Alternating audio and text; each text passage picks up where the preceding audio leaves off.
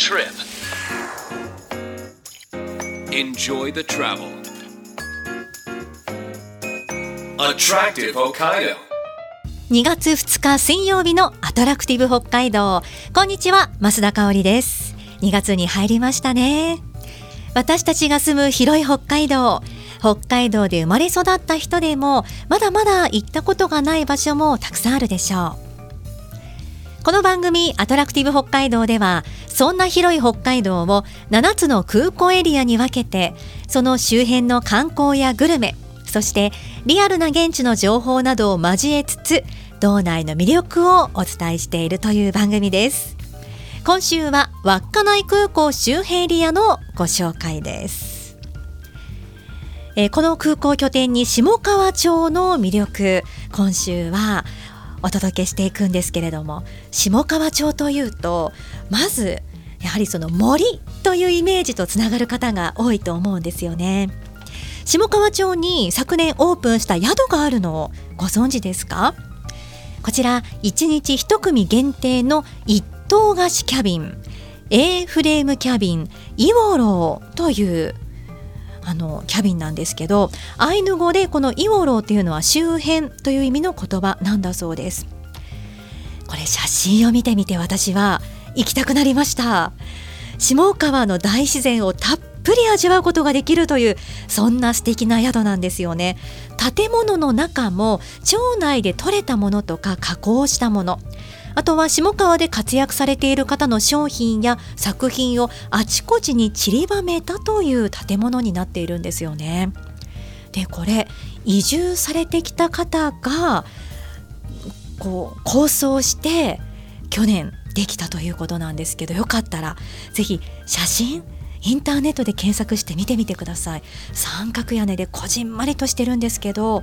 そこには本当に誰にも邪魔されない静かな時間が森の中で過ごせるんだろうなと言ってみたくなります。もうすぐ近くにゴミ温泉もあるということなのでね。魅力的な宿がオープンしたんだなと今回知りました。今週は下川町にスポットを当ててご紹介していきます。お楽しみに。アトラクティブ北海道。空港を拠点にレンタカーを借りたり列車やバスで周辺スポットを旅すると時間に余裕を持って楽しむことができる。そんな旅はいかがでしょうか？新千歳空港、旭川空港、稚内空港、女満別空港、釧路空港、帯広空港、函館空港。この7つの空港を拠点に周辺エリアのおすすめ情報などをご紹介します。今週は稚内空港周辺エリアのおすすめ情報です。今日スポットを当てるのは東北下川町です。町のおよそ9割が森に覆われているということで林業が盛んな町です。近年ではこの森を活用した独自の取り組みが国から認められ環境未来都市としても取り組んでいます。この環境未来都市というのは日本政府が今後世界的に進む都市化を見据え環境や高齢化対応などの課題に対応しつつ持続可能な経済社会システムを持った都市地域づくりを目指すというものです。そんな下川町は森林を切り口とした森林未来都市モデルとして豊富な森林資源から最大限に収益を得続ける自立型の森林総合産業を創出し森林バイオマスを中心とした再生可能エネルギーによる完全自給と域外燃料供給を実現するとともに森林から学び楽しみ心身の健康を得ながら子どもから高齢者まで誰もが互助と共同により快適な暮らしを創造し続ける地域社会の確立を目指すというものなんです。道内では環境未来都市に選ばれているのはこちらの下川町だけなんですね。今年はますます SDGs への取り組みも世界的に加速していくと見られていますので今後の下川町の取り組みにも注目していきたいですね。そんな下川町ですが下川町と聞いてやはりパッと思い浮かべるのはあの人ですよね。男子スキージャンプの葛西紀明選手下川町のご出身です。先月大倉山ジャンプ競技場で行われた HTB 杯では1回目にヒルサイズ超え143メートルを飛ぶなど3位に入り10ヶ月ぶりに表彰台に上りました。葛西選手今49歳。ということで衰え知らずのレジェンドが生まれた下川町。今週は地元の方に下川町の魅力についてたっぷりと伺っていきます。ここからは下川観光協会事務局長高松本生さんに下川町の魅力について伺っていきます。高松さんよろしくお願いします。はいよろしくお願いいたします。まず下川町と言いますとやはりスキージャンプの名選手を何人も輩出していることもあってジャンプのイメージが強い方も多いかもしれませんが下川町内には無料で楽しめるスキー場があると伺いました。あはいあの町内にありますね。無料で楽しめるスキー場がございます。もうこれは誰でも無料で楽しめるんですか？そうですねどなたでも無料で楽しめるスキー場ですね。じゃあもう環境がまず整ってますもんねそうですね。家族だったりね友達と一緒にじゃあスキー行こうって言ったら気軽に行くことができるという環境ですもんね。そうですね。本当にすぐ街中ですので本当車で数分ですぐ行ける距離感にありますね。じゃああのレジェンド葛西紀明選手とか伊藤有希選手などもこちらのスキー場で練習されてたんでしょうかね。あそうですね。あの現在のように活躍される前から、うん、あの子供の頃からあのその下川スキー場で日々練習を行ってましたね。私もあの、うん、最近スキー場遊びに行ったんですけども、ええ、ちょうどその横でですね未来のオリンピアンがジャンプの練習をされてるところを見てまして、まあ、横目に見ながら、あの私はソリ滑りを楽しんでましたが。ソリですか、はい、スキーじゃないんですねって今ちょっと思わず、はい、思ってしまいました。そうか、反り滑りなんかもね、楽しめたりするわけですね。あの、本当すぐ近くにジャンプ台もあるので。はい、それを見ながら。うわ、恵まれた環境ですね。そうですね。もう将来そこから羽ばたいていくっていうまたねキッズたちがね本当、そうですね、えー、で下川町というと、はい、夏は暑くて冬はとっても寒くて年間の気温差がかなり大きいそうですよね。そうですねあの実はあの昨年の夏、下川町観測史上であの最高気温の37.3度っていうのを記録しましてですね、はい、まあ、暑さにも拍車がかかっているところではあるんですけども、はい、まあ、もちろんあの冬もですね非常に寒くてですねマイナス30度下回ることが、まあ、年間やはり何回かあったりとか非常に寒い地域ですね。なので、まあ、1年の寒暖差がまあ60度以上あると、うん、そういう地域になってますね。高松さんはご出身は下川なんですか？私はですね、あの移住者でして、あの移住してまあ6年ぐらいなんですけどももともとは青森県出身です。じゃあまあ青森も雪はあるでしょうけど寒さっていうのはどうですか、ね、寒さともレベルが違いますね。もうずいぶん体は6年でな慣れるものですかね？どうでしょう？いやそうですね。あの意外と慣れてくるものであのまたまたちょっと違った寒さですよね。いやそう考えると人間の体ってこの60度以上の寒暖差に対応できるっていうのはすごい機能だなって思いますね。ね。ちなみに今年の冬はいかがですか？あ今年はですね、うん、まあ、ようやくあの1月入ってあのマイナス30度近くまで気温下がったりとかですね、ええ、ようやくちょっと下川らしい寒さがやってきましたね。うんまあ、やっぱりあの寒いと、まあ、寒いと大変なことはいろいろありますけど、えー、まあ、みんな嬉しそうですね。そうですか。はい、やっぱ下川らしい寒さが来ないと、まあ、メリハリがないので、なんかこう住民の皆さんも心なしか元気がないように見えますよね。あようやく来たかっていう感じで皆さん結構はい喜んでますよ。まあなんか下川町民の皆さんもなんか元気な方いっぱいなんだなって今話聞いてて感じましたね。はい。そして下川町の冬を代表するものというとアイスキャンドルがありますよね。はい。なんでも日本で最初に取り入れたのが下川町と伺ったんですけど、はい、こちらはどういったきっかけでアイスキャンドルを作ることになったんでしょうか？あはい、あの昔当時あのコロンブスの卵という有志団体が町内にありまして、うんはい、でそれはな活動目的としてはあの下川町でただまあ面白いことをして、まあ、町外に PR しようというそういう結構緩い形で、あの活動されてた団体があったんですけども、えー、まあ、その中の活動の中の一つとして、はい、まあ、今から36年前なんですけどもアイスキャンドルをこう作ってみたっていうのがアイスキャンドルの文化の始まりとなってます。それまででもきっと作った人がじゃあいなかったんねですね。それまではいなかったんだと思いますね。はあ、じゃあ今のな、はい、ところではちょっと、うん、あの他の例はないので、はい。36年前ですか。そうですね。もともとそのまあきっかけとしてはですね、はい、あのそのコロンブスの卵のメンバーが一冊のまあ書籍を読んだっていうのがまあきっかけなんですけども。はいその本の一節で、うん、あのフィンランドのヘルシンキの幼稚園で、はい、そういうアイスキャンドルのようなものを作って楽しんでいるっていう、まあ、記述があったんですよね。でそれを見て、まあ、下川町でもいけるんではないかということで、あの作り始めましてですね。しかもその翌年にはですね、あのテレビの全国放送で特集されまして、でそれで大きな反響があって、でまあ、その後も道内外であの冬のイベントとして結構定番採用されるとかですね、えー、まあ、今ではいろんな使われ方をされてるなんですけども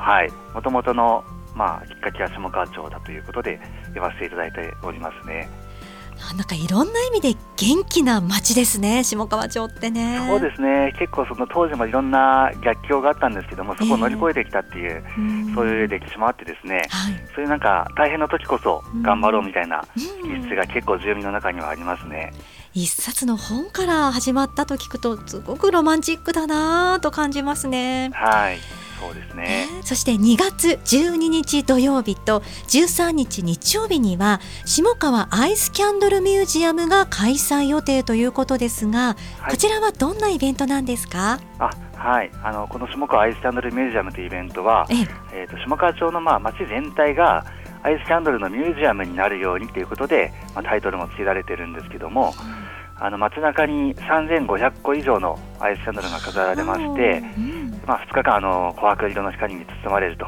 そういうようなイベントになっています。であの昨年からですね、まあ、コロナの対策でもともとやっていた会場内での飲食ですとかステージプログラムっていうのが今あのないんですけども、えー、その分あのアイスキャンドルの演出に今力を入れておりましていいですね。はい。あの来場された皆様がまあ静かにゆっくりと幻想的な明かりを眺めて癒される時間というのが作れるようにですね、まあ、今ただいま準備も進めております。なんといってもこのアイスキャンドル発祥の地ですからね。そうですね。ぜひともこの光景見てみたいですよね。はい、そうですね。やはりまああの他と違うのはやっぱり下川町っていうのがアイスキャンドルを作る文化っていうのが三十、うん、数年前から続いてまして、えー、住民の方もイベントのためっていうことではなくて、はい、楽しむためにアイスキャンドルを作ったりですとか、うん、まあ、そういうこともされているので、うん、まあ、やっぱりそういう街中全体でアイスキャンドルを楽しむというそういうところでもこのイベントをあの見て楽しんでいただければと思ってます。あったかい雰囲気に寒さの中でね包まれそうだなと感じます。で、ね、また下川町は森の町としても有名ですけども、はい、冬も森歩き楽しむことはできるんですか？あはいできます。あの雪の深いところはですねあのスノーシューという漢字機を足につけていただきまして現地のガイドの案内であの冬の森の散策を楽しんでいただきます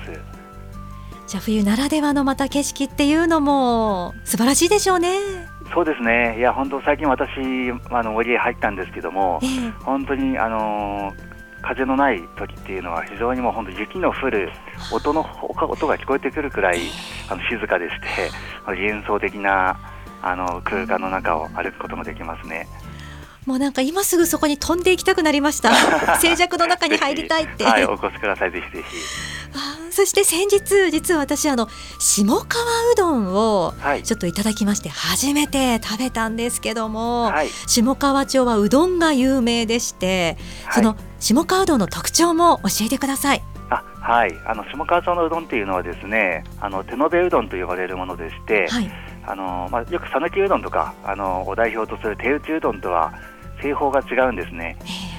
下川の手延べうどんっていうのはあのもちもちなんですけども、うん、あのしっかりコシもあって、はい、での喉越しが良くて非常に食べやすいっていうのが特徴ですね。もう本当美味しいですよね。美味しいですね。あの特にこの冬なんかこの季節なんかはですね、あの煮崩れがしにくいっていう特徴もあるので、はい、あの鍋焼きうどんなんか非常に美味しく召し上がれますね。わあ、体も温まっていいですね。はい、いや最高です。あの手の目の細いところがあったり太いところがあったりするっていうのがまたねこう人のぬくもり感じるんですよ。えー、あの やっぱ手作りでやってますから、まあそういう特徴もありますし。美味しいものもある下川町ですけど、はい、では最後に下川町のはい、ここが最大の魅力かなっていうところお聞かせいただけますか、はい、最大の魅力ですね、はい、はい、結構絞るのが大変なぐらいいろいろあるんですけども、うんうんはい、まあ、まず今日はちょっと紹介したい一つとしてはですね、非常にあの街がコンパクトであるというところですね。うん、あの街中まで来ればですね、あと徒歩でも生活に困らないくらい、まあ、いろんなお店や施設が集中してますし、まあ、ちょっと移動すればもう大自然があって、森や川を散策もできますし先ほど出たあのジャンプ台もですね街中から実は見えまして、あの飛んでる人が見えるぐらい近いんですよね。はい、そういうこう距離感っていうのもですね、あのまあ、住民の人柄にも現れているかなと思ってまして、結構まあ住民に対してはもちろんですけど町外の方に対してもですね、結構こう温かく接してくれる方っていうのが多いように私は感じてますね。じゃあ移住してくる方にとってもまたこう温かく迎え入れてくれる街でもあるんですね。そうですね。いろいろ応援してくれる方も多いですし、あのいろんなそれによっていろんな企画が始まったりですとか、まあ、いろんな楽しいことが日々起こっている街ですね。きっとねこの今回だけでは伝えきれない魅力まだまだ下川町あると思いますので、まだまだですよね、えー、ぜひまた何かの時にですねお話を聞かせていただけたらと思います。はい今週は下川観光協会事務局長でいらっしゃいます。高松法生さんにお話を伺いました。どうもありがとうございました、はい、どうもありがとうございました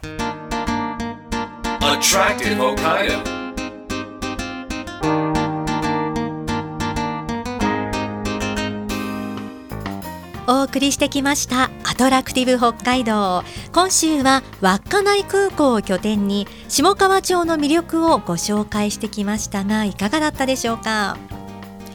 下川町私はすっかり行きたくなりました。あなたはどうですか？あの私が金曜日に担当している番組で紹介したことがあるんですけどこんなイベントも行われるんですよね。ムーンウォーク。満月の夜の森歩き。満月の夜にスノーシューを履いて下川の森を散策するというものなんです。毎年好評だというこのムーンウォークも参加してみたい。今年度も実施するということなんですよね。月明かりに照らされた木々。降り積もった雪が一面に輝く銀色の世界。この静寂の中で今まで見たことがない森にきっと出会うことができると思うんですよね。だって想像するとあの満月に照らされた明かりの中にもしかすると天気がいいとね。その黄色の世界がこう反射されてであのキュッキュッキュッって音なんか聞こえて月明かりの中歩くっていうのはこれはもうなんか何も何事にも代え難いというかやっぱりこうお金を払ってでもねなんかしたいなっていうなんか道民でもねそんな気持ちに私はなりますね。北海道本当に魅力あふれるところたくさんありますよね。ということで来週は女満別空港エリアの魅力を新たにご紹介していきます。ここまでのお相手は増田香織でした。また来週。